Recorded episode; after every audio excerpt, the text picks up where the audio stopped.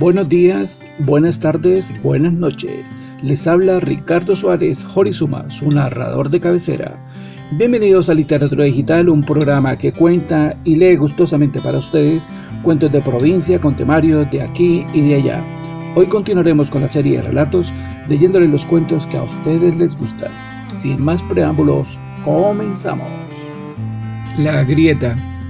Mi socorro del alba Pueblo valiente incrustado en corazones rebeldes, anhelos de libertad, ubicado al oriente del río Suárez, tiene una gran vista sobre la serranía de los cobardes, muralla inexpugnable que limita criterios y vivencias diferentes de hermanos con memoria, dignos y orgullosos de su pasado y de los otros que viven ignorando del cómo llegaron y cómo se formaron.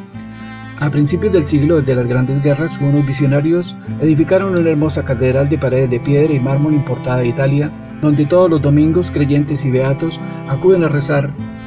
Las camándulas brillan destruyendo pecados que se hacen humo, dispersándose en el cálido clima primaveral.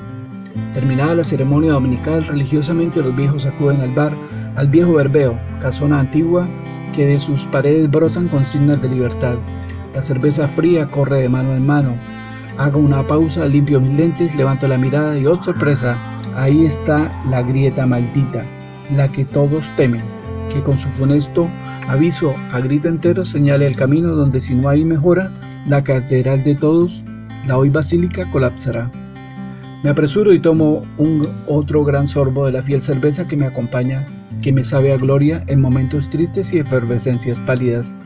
Pasa don Pedro, don Carlos y don Simón, con gran cara de miedo y preocupación miran la grieta y los paladares sedientos que sin duda los animan a pedir el preciado líquido que los anima a volverse arquitectos, maestros de obra, opinadores de oficio.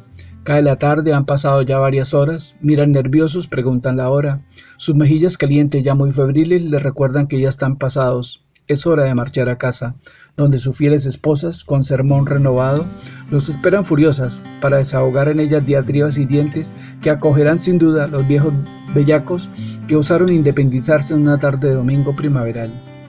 Mientras tanto, yo sigo en el bar. Paso mi mano por el borde liso del vaso a medias que intuitivamente giro y giro movimiento involuntario que se torna cíclico y que me adormece, transportándome a tiempos inmemoriales donde la vieja casona en tiempos pasados reunía los próceres de las primeras revueltas que en, que en inconsciente viaje escucho sin musitar. Una suave palmada me despierta del lapsus diciéndome, despierta amigo, paga la cuenta que ya es hora de cerrar.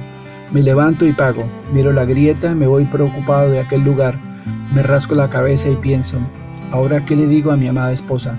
Que me espera con ansias locas de secarme los ojos por ser irresponsable y loco viejo bohemio que ama a su pueblo, mi amado terruño, bonito pueblo, cuna de libertades e inspiraciones como las que hoy tuve, muy de mañana, independizándome por un rato de mi fiel compañera, que me espera con su cara patibularia por osarme un domingo a levantar el codo en un día bello y soleado, donde hice propuestas a ese gran problema muy de todos que nos agobia, Llego a la casa, la puerta se abre y me das más miedo ingresar en ella que mirar la grieta.